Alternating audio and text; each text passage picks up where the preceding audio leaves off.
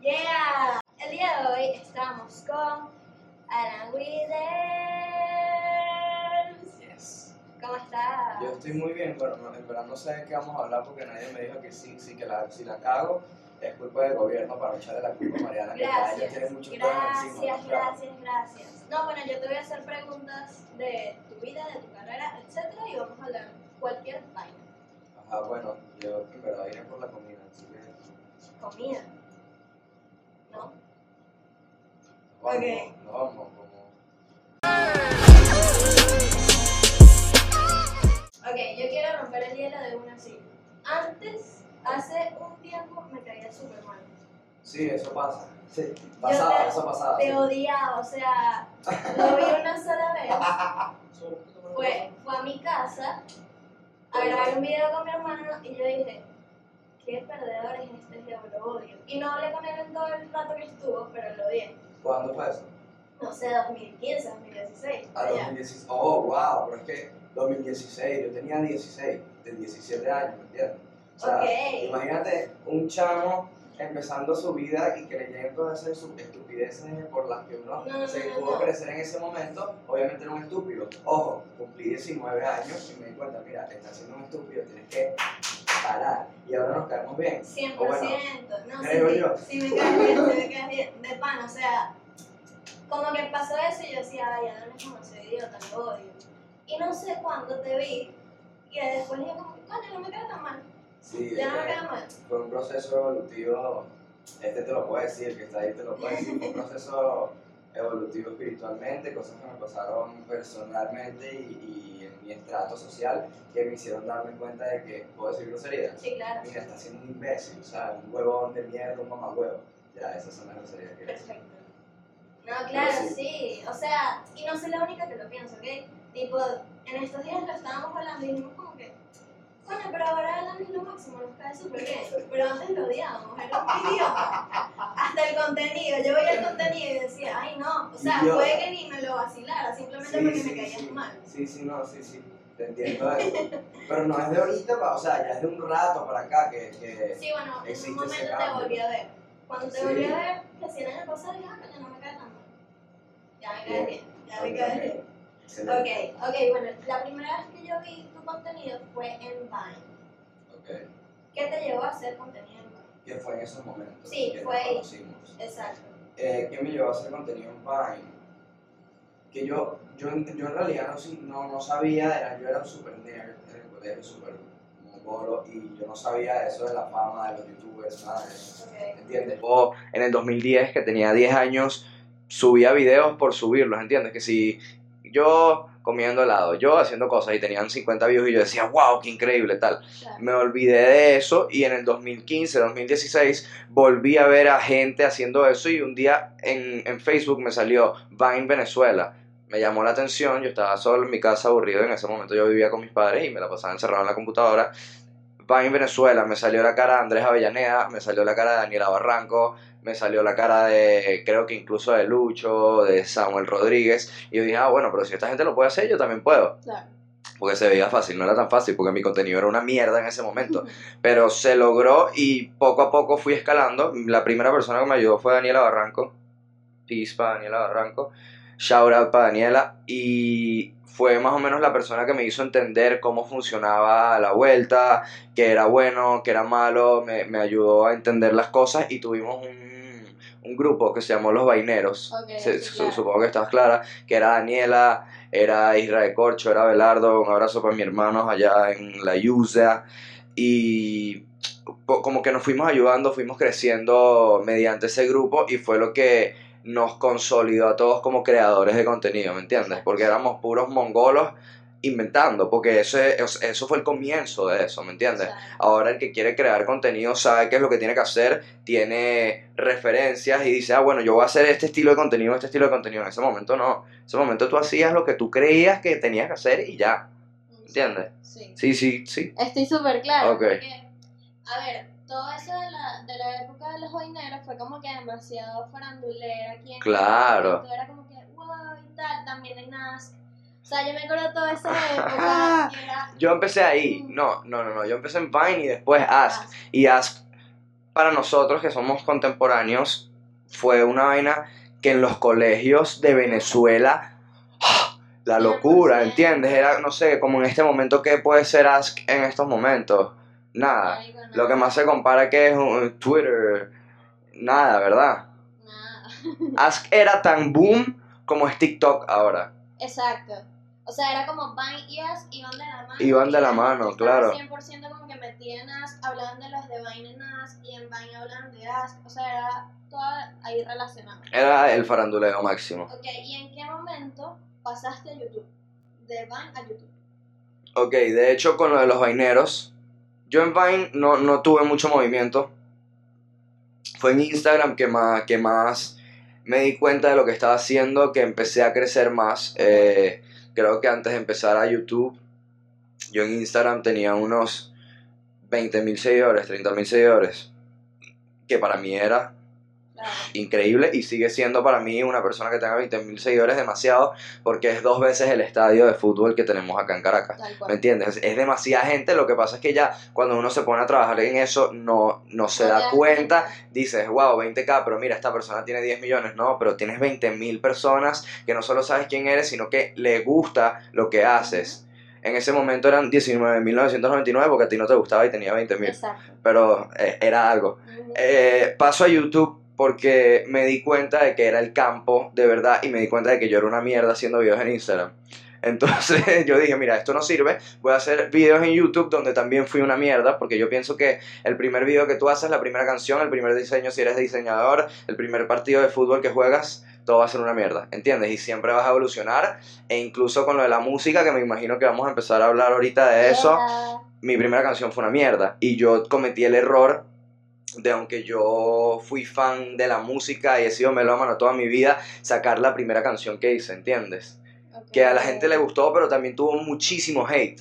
Pero en fin, o sea, pasé a YouTube porque dije, ese es mi campo y poco a poco fui creciendo ahí y el día de hoy es por lo que quizás más me conocen. Exacto. A eso iba. Eh, con respecto a la música, yo busqué Alan Whittles en Twitter y todo lo que sale de hate, porque hay muchas cosas buenas, pero lo que hay de hate es referente a tu música en el 2016, 2017. Claro. allá. ¿Quién escucha Alan Whittles y tal? Voy a poner captures aquí para que lo vean. Ok. Marico, es un hate chimbo. Sí, ¿Qué es que- No, no, no, no, tienen razón porque en 2016, 2017, yo estaba inventando, ¿entiendes? Fue en realidad el año pasado, este año que comenzó la cosa en serio, que comenzamos a hacer música de nivel, que las disqueras nos tienen el ojo puesto, que estamos trabajando con gente de afuera, con gente dura de acá, ¿entiendes? O sea, que estamos ya en el panorama, que Ah. estamos bajo, bajo el foco, ¿sí me Exacto, entiendes? Y más allá de, de que tú te lo hayas propuesto como trabajar, se nota. O sea, tú ves la música que habrías hecho hace unos años a la que haces ahorita, e incluso el contenido que haces para redes sociales, el cambio Es una evolución, claro. increíble. Ok, ¿en qué momento dejaste de hacer videos para Instagram? Una vez que te fuiste a YouTube. Sí, fue así automático. Sí, porque ahorita si te stalkeo, veo puras fotos como de Puras fotos. y tal, que es brutal, a mí me encanta como que ese flow, y no hay nada como de lo que haces en TikTok, lo que haces en YouTube, Ok. hay como que pequeños pedazos de música más que Ok, todo. sí, te explico. En realidad mi Instagram es algo que trabajamos muy medido eh, porque como te dije nos tiene el ojo puesto muchísima gente, gracias a Dios. Y por ejemplo pudiste ver que he hecho, hemos hecho campañas el último año para Guess, para Rexona, hicimos campañas para Doritos, para Naked Wolf, hem- hemos hecho campañas para marcas que nunca me imaginé, que soy ultra fanático. De hecho ahorita se viene una campaña para Reebok, vamos a hacer una campaña para Nike, o sea, estamos trabajando con gente que yo admiro y que es súper dura a nivel global y no puedo andar subiendo mis estupideces que me encantan hacerlas porque en realidad yo soy de contenido estúpido, eso es lo que yo hago, contenido estúpido. Ok.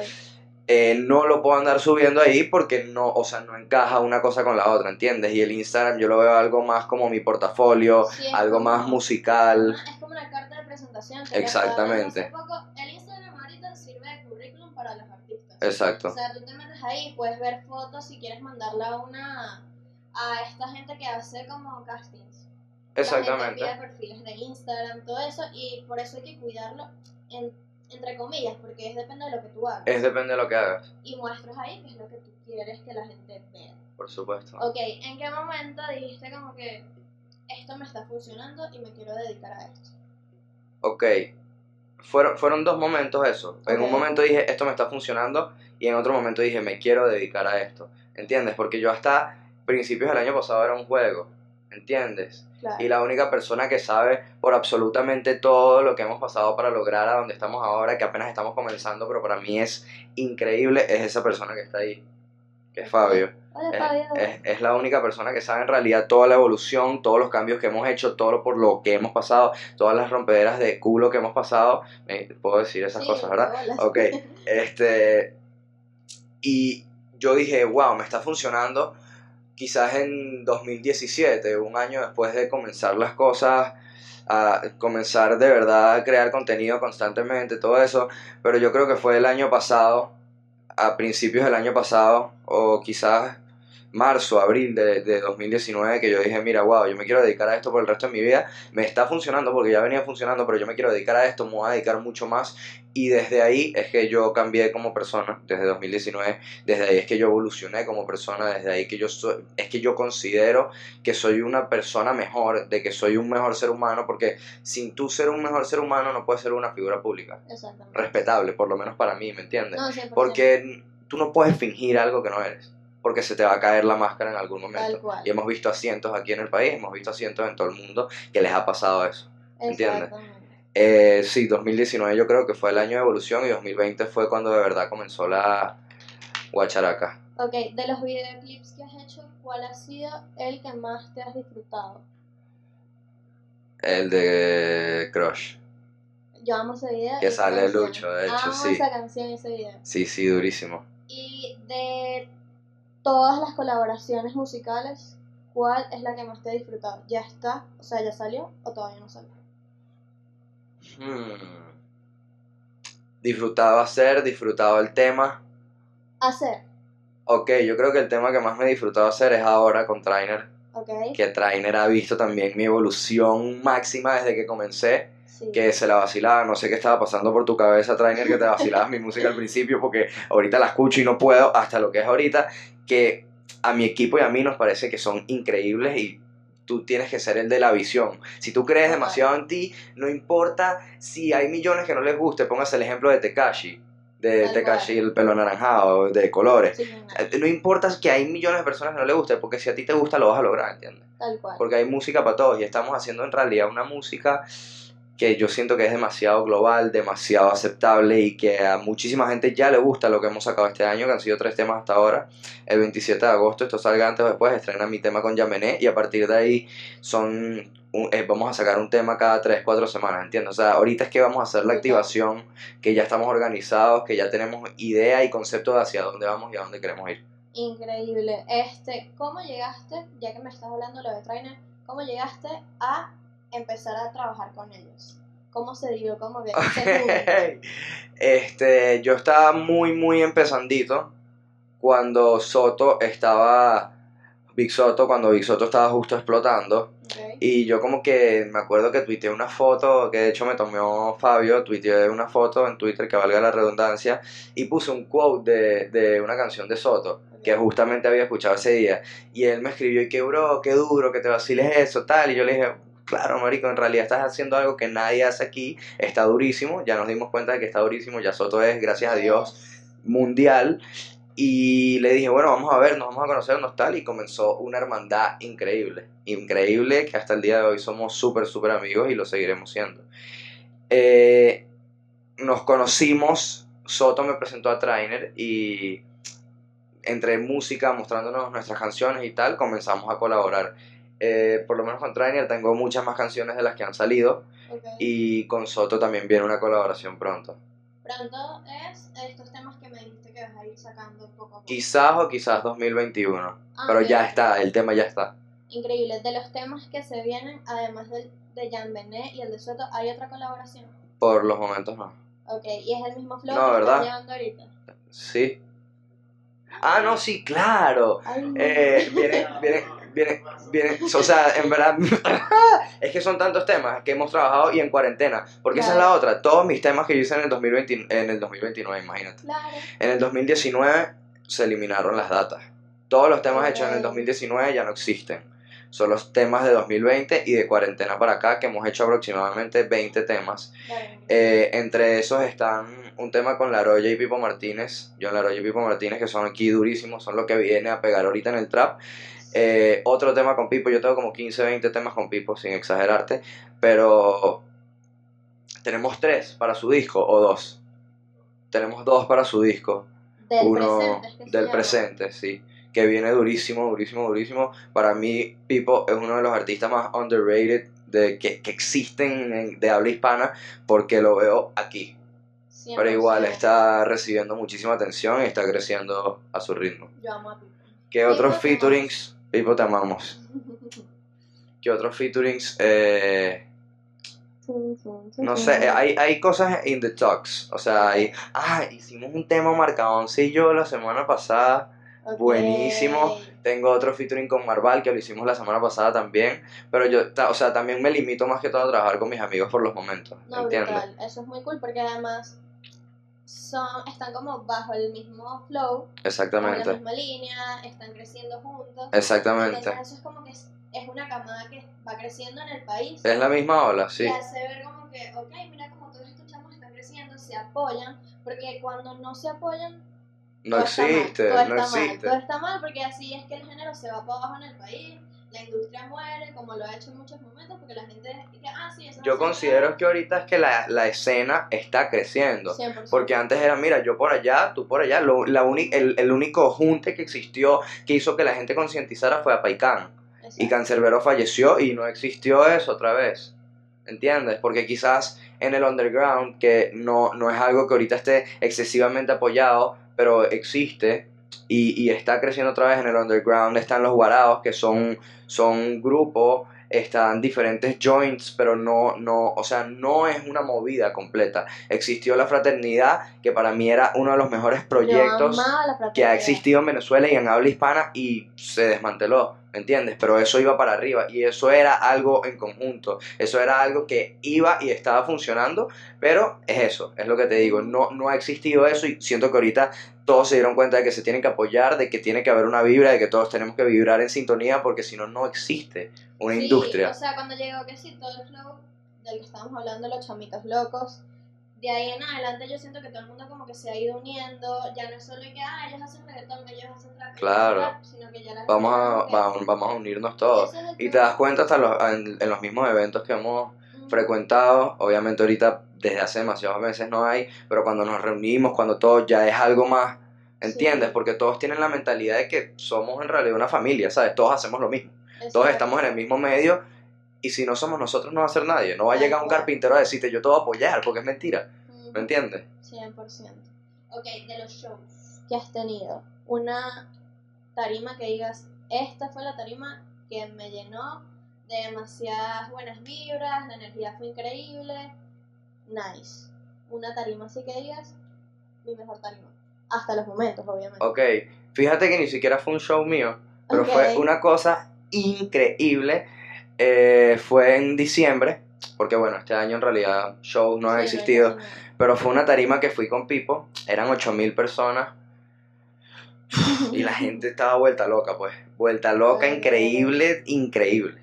Y creo que cre- creo que esa ha sido la tarima más dura hasta ahora. Y de las peores tarimas que has tenido. No, no lo quiero decir, pero Ok. fue fue en noviembre o diciembre del año pasado. Que tenía el chaleco, tenía el chaleco negro con las bandas amarillas. Tenía el chaleco negro con las bandas amarillas. Sí, claro. Esa ha sido la peor tarima de todas. El Sunfire. No, no. Ah. No, no. Ah, ok, lo, ten- lo tengo, lo tengo, lo tengo. Sí. Pero no, no, o sea, no porque haya sido una mala presentación ni, ni porque había poca gente, que en realidad eso, lo de la gente no, no influye mucho, sino que era demasiada gente underground para un artista que está naciendo ahorita con reggaetón, ¿entiendes? Claro. Entonces, ellos no me entendían y yo no los entendía a ellos. Sí, y eh, más que todo ese tipo de eventos, la gente está toda como loca y quieres ver y decir, ay, me encanta, o lo Claro. odio, quién es este idiota, o brutal, quién es él.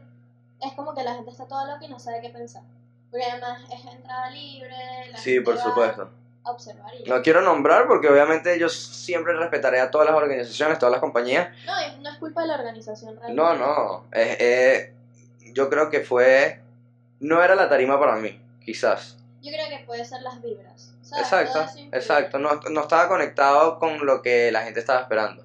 Porque llega un chamito, blanquitos azules, ellos quieren escuchar rucutucu, tucutucu, tucu, y yo llego a cantar. Entonces, Claro. ¿sabes? Quedan todos loquitos. Ok, ¿en qué momento dijiste quiero empezar a hacer este estilo de música y por qué? Ya no tanto el trap, sino meterte más en esta ola que estás ahorita del reggaetón. Ok, este, yo sigo haciendo trap, de hecho, y saldrán temas de trap, pero son mucho más low, son más Ok. tranquilitos, son más comerciales. Yo no es que yo no, no sabía lo que estaba haciendo al comienzo, ¿entiendes? Yo tardé año y medio en encontrar mi sonido y en encontrarme a mí como artista, porque creo que es un proceso por el que pasan la mayoría de los artistas. Y mi error fue que eso estuvo a la luz pública, ¿entiendes? La gente fue testigo de eso, de mi evolución, que no está mal, pero quizás yo debía haber esperado a ser el Alan que soy ahora y el que sigue creciendo para mostrarle a la gente lo que yo traía, ¿entiendes? Porque nunca hay dos oportunidades para una primera impresión. Eso es algo que me, que me Ujú. costó entender, pero que es. 100%. Aunque lo que tú dices es que la gente fue testigo, yo creo que más bien puede ser bueno como puede ser malo. Bueno en el sentido de que van viendo cómo vas creciendo, tu evolución, dicen como que mierda, qué arrecho que este chamo empezó haciendo esto, no me gustaba y ahorita hace algo que me gusta. Y me gusta bastante. Claro. En mi caso eso pasó, ¿sabes? Que dije como que, ok, pero ya era algo más como personal, más Claro. allá de la música que decía, ok, yo lo odio. Y ahora lo amo, o sea, sí pasó, pasó. No, bien, bien, bien, bien, pero bien que, que se haya cambiado eso. En realidad, Claro. o sea, yo, yo lo entiendo porque yo... Y, y cool que me lo digas aquí frente a la cámara. Es que es que queden testigos. Porque yo, o sea, yo también llegué a odiarme, ¿entiendes? O sea, yo llegué a ese punto que no estaba cómodo conmigo, conmigo mismo y eso fue lo que me hizo cambiar. Eso fue lo que me hizo entender lo que estaba pasando, ¿sabes? Eso, eso es burda de heavy, ¿sabes? Llegar al punto de decir, me odio, eh, lo que hago es una mierda y me imagino que llegabas momentos en donde te arrepentías de lo que habías hecho. Sí. 100%. Ahorita te debe pasar. Pero yo siento que sin eso tal vez no hubieses aprendido a ser quien Es, eres es ahora. lo que te digo, yo siento que he evolucionado muchísimo como persona y ya hoy en día me doy cuenta que eso tenía que pasar para lograr lo que he logrado hoy en día y para llegar a donde estoy, que como te digo es el principio, en realidad yo soy un artista independiente por los momentos, que no, no va a ser por mucho porque es- gracias a Dios hay cosas buenas en la puerta Bien. y, y pienso que, que cada vez se puede evolucionar más, ¿me entiendes? Y, y 100%. que otra vez, que es el principio en realidad personal, espiritual, artística y profesionalmente de lo que es Alan Whittles. Y que yo llegué y logré entender que Alan Whittles no era solo yo, eso fue una de las cosas más importantes, Ujú. sino Alan Whittles es toda la gente que está detrás de mí, que son bastantes, que la gente no lo ve Tal por lo que ellos ven, no lo ven, pero es así, Es porque sin ellos yo no existo, ¿entiendes? Ok, hablando ahora de este equipo, ¿cómo llegaste a estar con ellos? Bueno, Fabio, lo apunto, no sé qué se acaba de hacer, pero Fabio que está ahí sentado, este, está conmigo desde el principio. Desde eh, un día, no sé, nos conocimos tomándonos unas cervezas y él me dijo, mira, tú haces videos en YouTube, tal, me los he vacilado, en realidad la gente se lo está vacilando burda, tal, yo puedo editar. En ese momento él trabajaba eso, diseño, edición, tal, ahora es director, que es increíble. Bien. Pero nada, me dijo eso y desde ese día trabajamos. Primero con edición, eh, pasó de ser mi road manager hace poco cuando yo eh, estaba comenzando seriamente con esto, todo. Ahora por supuesto es mi director y, y, y trabajamos muy bien con eso y se fue sumando mi equipo que es Arte Fresco por los momentos, en los momentos, eh, en enero de este año, porque antes éramos Fabio y yo y ha funcionado increíblemente. No sé en realidad cómo fue que llegamos a, a engranar así, pero ha sido un buen trip, ha funcionado bien. Nice. Hemos logrado cosas finas, aunque nada más tuvimos enero y febrero de normalidad, porque el resto ha sido súper loco, pero han lo- se han logrado cosas finas y bueno, ahorita todas las campañas que vienen también están duras, duras. De todas las canciones que has sacado, ¿cuál es tu favorito? No le he sacado. De las que has sacado, Em, déjame pensar, no son muchas en realidad, creo que no hay más de 10 temas en la calle, pero no sé. La mía es Crush. La favorita de la gente es Crush, que salió hace unos mesecitos. La mía es ahora, con Trainer. Ok, Sí, eso Me también. encanta ese tema. Me encanta, sí. Ok, canal de YouTube. ¿Por qué no, no, no lo digo de mala manera, no, sino es más bien como una duda? ¿Por qué no diste como una diferencia entre esto es música y estos son videos de humor? Porque no, no, lo, no lo entendía. Y ahorita, ta- ¿hace cuánto grabamos el video con Lucho? ¿Hace tres semanas? Algo así. No, hace como un mes. Un claro. mes, ok. Desde, hace- desde ese día, un día antes, venimos haciendo una cantidad de contenido que ya va para otro canal, que va a ser Alan Whittles Fun, Ok. que lo estoy trabajando muchísimo con Natalie, Natalie Zabarza. Estábamos trabajando muchísimo contenido en conjunto en TikTok, para YouTube, todo eso, y ya lo voy a separar, porque el día que Alan Whittles sea firmado por una dijera, le van a decir, mira, pendejo, Tú no puedes seguir subiendo videos aquí y Alan Whittles va a estar muy triste y llorar si eso pasa en ese momento porque va a seguir subiendo videos ahí y se va a tener que crear un canal nuevo, sea en 2, 3, 4, 5, 6 meses. Entonces, Alan vamos, vamos, Alan Whittles y compañía van a abrir un canal nuevo que va a comenzar a trabajar en septiembre u octubre, Dios mediante, y ya tenemos unos 8 o 9 videos listos, que van a ser vlogs, que va a salir una partecito de esta, eh, videos de entretenimiento como lo que hicimos de Yo Nunca Nunca Shots y muchísimo otro contenido para que mi canal no sea un arroz con mango del Alan Whittles que existe ho- hoy en día. Ok, y todo lo que está en humor en Alan Whittles. Se queda, se queda ahí, porque es parte de mí. Exacto. Cuando yo tuve mi choque mental, yo borré todo. Lo puse todo en oculto. Eso fue un grave error. Y también pienso que fue un error borrar todo de Instagram. Porque es el pasado, es lo que yo fui. Y yo hoy en día se puede ver en lo que evolucioné la gente que sabe. Pero si tú entras a mi Instagram, crees que es eso, eso es todo. Claro, ¿Me entiendes? nuevo no entiende mucho. Claro. Los viejos sí saben como que, ok, este chamo pasó de hacer esto a esto y Claro. lo que estábamos hablando ahorita. Y hoy en Instagram somos 340, 350 mil. Cuando eso pasó hace un año, un año y medio, era menos de la mitad. ¿Me entiendes? Entonces, claro.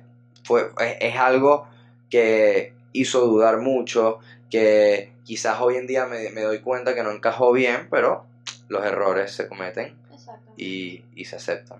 Muy bien. Eso es lo más importante, aceptarlo. Claro, creo que por una vez que lo aceptas ya tienes el camino para hacer de todo. Colaboración soñada, musical. Puedo decir tres. Sí, claro.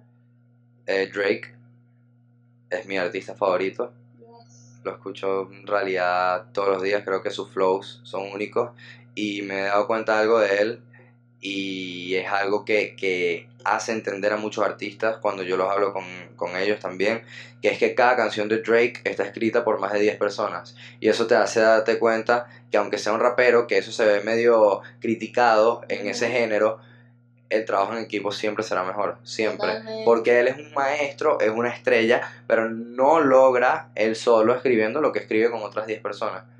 Drake, um, Faith y J Balvin son mis tres colaboraciones soñadas. Brutal. Fíjate que lo que dices de Drake es súper importante, uniendo lo que dijiste de los equipos. De tener un equipo que sea sólido, que esté consolidado, que la gente esté ahí contigo y te apoye, porque Drake tiene una camada de gente que trabaja con él, Claro. y todo eso. Es arrechísimo. Es arrechísimo. Vamos a pasar a una sección que se llama Escoger. Te Ok. voy a dar dos opciones y tienes que escoger una de cada una Ok. de las que te doy. Cool. Ajá, revolución. Ok. ¿Cantar o hacer videos? Las dos. No, o sea, no puedo, no puedo irme por una. Por supuesto, la música es un sueño. Lo, lo de los videos fue algo que surgió automáticamente. Yo sé que era escoger uno, pero es que no puedo. No, está bien, me gusta eso. Y en realidad mi sueño máximo, máximo, yo tengo dos sueños, que es la música y hay uno por encima de eso, que es la actuación. Ok. Pero eso, o sea, debo lograr este sueño para ir por el otro, ¿me entiendes? Pero eso, 100%. esos son los dos sueños que Es tengo. Es algo que te va llevando uno al otro. Los de hacer videos, lo de hacer contenido fue algo que surgió natural y gracias a Dios puedo vivir de eso y soy eso. No, y te ha abierto. Increíble, claro. Brutal. ¿Trap o reggaetón? Reggaetón. ¿TikTok o Vine? Ya va, no, no, ya va. Eh, hacer trap y reggaetón o escuchar trap y reggaetón. Hacer. Hacer reggaetón, escuchar trap. Ok. TikTok o Vine. Vine. 100%. 100%. Dormir o comer. Hacer ejercicio. Oh, Oh, y después comer. Bad Bunny y J Balvin. Oasis. Wow, disculpe. Él es el que no. Pero está bien, me gusta. Randy o Plan B. Plan B. Netflix o rumbear. Netflix. All the way. En chill. Fumar En o chill. dar. Claro. Tomar. Fácil o difícil. Difí intermedio. Llamadas o notas de voz. FaceTime. Pero está bien, ¿no? White o Supreme. Ok, está bien, es válido la muestra, pero tienes que decir Off-White. Gracias. Ahora, Nike o Adidas. Nike. Bien, ahora vamos a pasar a preguntas cortas, rápidas y precisas. Rápido. Ok.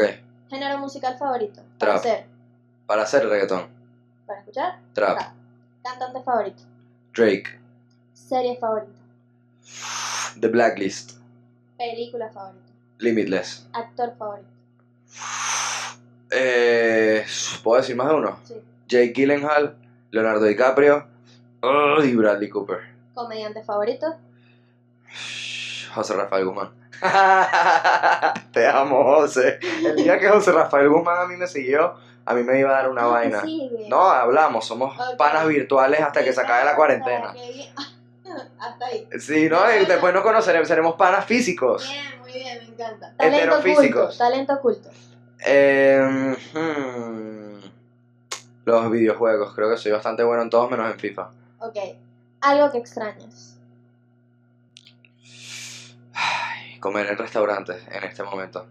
Alguien a quien admires. Wow, nacional, internacional, Como quieras. Ambas. a mi papá, a José Rafael Guzmán, a Drake, eh, a toda la gente que sigo en Instagram, en realidad. Ok. Red social favorita. En estos En momentos, estos momentos. TikTok. ¿Cuál es tu monchi favorito? Porque miro a Fabio, como si él tuviese la respuesta. Es que hay, hay muchos. Este, tacos, pizza, fondue. Marca de ropa favorita. Wow. Capa. mm, Naked Wolf y Nike. Ok. Lugar favorito. Eh, hay un sitio en Miami que se llama La Ñapé, La Ñapé House, perdón. Es, es como un garden bar, un, bar en forma de jardín. Adentro tú tienes tus mesas, eh, tus neveras, perdón, adentro tienes unas neveras y agarras diferentes embutidos. Puedes agarrar el embutido que tú quieras, jamón serrano, queso, tal. Lo entregas, está envuelto que si en, en aluminio, en, en- no, ¿cómo se llama la otra cosa? El, el pla- emboplas. Y se los das y por la parte de afuera te dan tu bandejita y te sientas y afuera tienes tus neveras con vinos y cervezas artesanales. Afuera es al aire libre y, y tú allá vas, es, es en, en, en el centro de Miami, y tú allá vas y te encuentras a todo tipo de artistas allá, ¿entiendes? Y a- además de eso, de que es un sitio bastante undercover, es underground, no mucha gente lo conoce, la vibra ahí es increíble. Escuchas puro bossa nova, puro jazz, pura música así. Es mi sitio favorito en el mundo. ¿Plan favorito? Crear contenido o Netflix. Ok. Si te tuvieses que ir ya mismo al país, pero tú puedes escoger el país al que te vas, ¿a qué país te vas? Estados Unidos. 100%. Sí. Si no fueras Alan Withers, el de estos momentos, ¿qué te gustaría dedicarte? Tan, tan, tan, Está bien rápido. Eh, oye, si tuviese las habilidades deportista, si no, sería chef. Deportista de... eh, o sea, ¿qué Mm. exactamente? Natación o fútbol. Si tuviese las habilidades para ser el mejor. Ok, lo tengo, lo tengo. lo tengo. Esto fue todo. Un consejo antes de irnos. Me a gustó. los que estén empezando. En el medio, en lo que sea que hagan, confía en ti siempre y, y tienes que tener consciente de que siempre vas a poder mejorar en todos los aspectos. Siempre vas a evolucionar. Hasta el día que te mueras vas a seguir aprendiendo. Ese es mi consejo. Yes, tus redes sociales, Alan Whittles, everywhere. plataformas digitales. Alan Whittles en todos lados. Muy bien, esto fue todo. Espero que les haya gustado. Si quieren ver más entrevistas y más cositas cool como estas, Me gustó, me gustó. Pim Pum Pam Podcast en todas las plataformas digitales, en todas las redes sociales. Mis redes sociales allá abajo. O si no escriben Mariana Mosqueda y me van a conseguir igual. Gracias, los amo. Me gustó. ¿Qué tal?